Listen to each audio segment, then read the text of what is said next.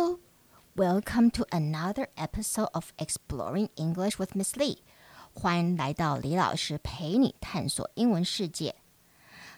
你喜欢喝就是纯牛奶吗？还是你像有些人如我不喜欢就是纯牛奶的味道，但为了钙而喝加不同口味的牛奶，像巧克力牛奶呢？那你应该会对这一篇新闻感兴趣。Here we go. Chocolate milk might be removed from school cafeterias in the US in 2025. And the main culprit is sugar. Federal food officials want to pull the plug on chocolate milk because of its high sugar content. This decision has stirred up quite a bit of debate. The proponents of chocolate milk say that it's an important source of calcium for many students, and removing it from the lunch menu will end up with kids drinking less milk because they just don't like plain one. However, supporters of the chocolate milk ban say that flavored milk contributes to early weight problems and cultivate a habit of preferring sugary drinks. Regulators have yet made their final decision. They say they won't ban chocolate milk from school cafeterias if the dairy makers promise to cut the amount of sugar in chocolate milk. Tough decision. 好，那我们今天要讲的就是巧克力牛奶。Chocolate milk might be removed from school cafeterias in the U.S. in 2025. 就是巧克力牛奶 might be removed，有可能会被移除。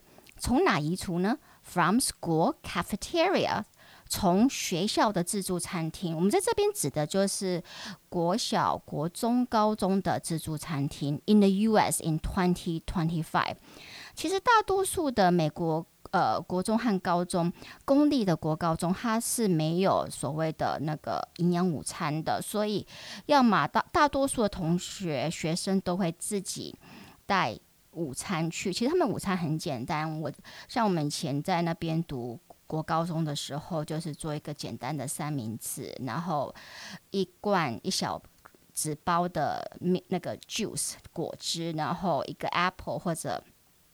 Banana, okay, and then one bag of chips，然后一袋洋芋片，那这那就是你的午餐了。所以他们的午餐蛮容易解决的。那当然，学校自助餐厅它也有供应热食，那这个是你必须要额外付费的。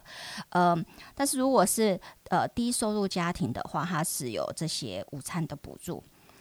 Alright, so 为什么？那所以呃，学校的自助餐厅它是现在都有提供巧克力牛奶的这个选择，但是它即将会在二零二五年有可能会被移除。And the main culprit is sugar，主要的元凶就是糖。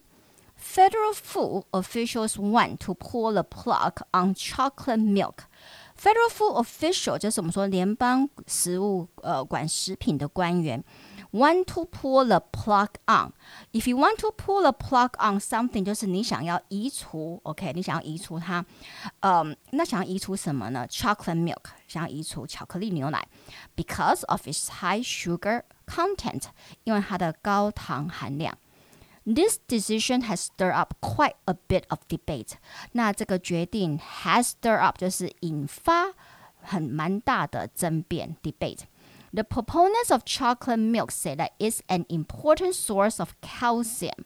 Proponent 就是我们说支持者 of chocolate milk，就是巧克力牛奶的支持者，say that it's an important source of calcium。他们说巧克力牛奶是钙 calcium 的重要的来源。For many students，对于很多学生而来来说。 and removing it from the lunch menu will end up with kids drinking less milk。然后把它从学校的午餐移除，午餐的那个菜单移除，removing it from the lunch menu will end up with kids drinking less milk。最后导致的就是小孩喝更少的牛奶。Because they just don't like plain one，因为他们就是不喜欢一般的牛奶。However, supporters of the chocolate milk ban，但是支持这个巧克力牛奶禁令，OK，chocolate milk ban 禁令的人则说，that flavor milk 就是有加不同风味的牛奶。contributes to early weight problems 会导致就是呃儿童我们说体重的问题，and cultivate a habit of preferring sugary drinks，而且它也会架构起 a habit 一种习惯。什么样的不好的习惯呢？Preferring sugary drinks 就是偏爱含糖饮料的习惯。Regulators have yet made their final decision。那制定法规的人 have yet 还没有做他们最后的决定。Regulators have yet made their final decision。They say they won't ban chocolate milk from school cafeterias。他们说他们不会 ban，不会禁令呃巧克力牛奶。If the dairy makers promise to cut the amount of sugar in chocolate milk， 如果 dairy maker 就是乳制品的那个制造商 promise 承诺 cut to cut the amount of sugar in chocolate milk 要去呃消减巧克力牛奶里面的含糖量的话，那他们就不会把它从午餐呃菜单里移除。Tough decision，这真是一个很艰困的决定啊！若你觉得我的 Podcast 对你的英文学习有帮助，就请到 Apple Podcast 帮我按五颗星订阅和分享，也可到李老师陪你探索英文世界的脸书和 IG 粉丝专业按赞、追踪或留言。我现在有 YouTube 频道喽，YouTube 专门用来介绍呃解释单字和它的词性变化和用法，也会有片语哦。只要搜寻李老师陪你探索英文世界就可。那我们下集见了。Talk to you next time on Exploring English with Miss Lee. Goodbye.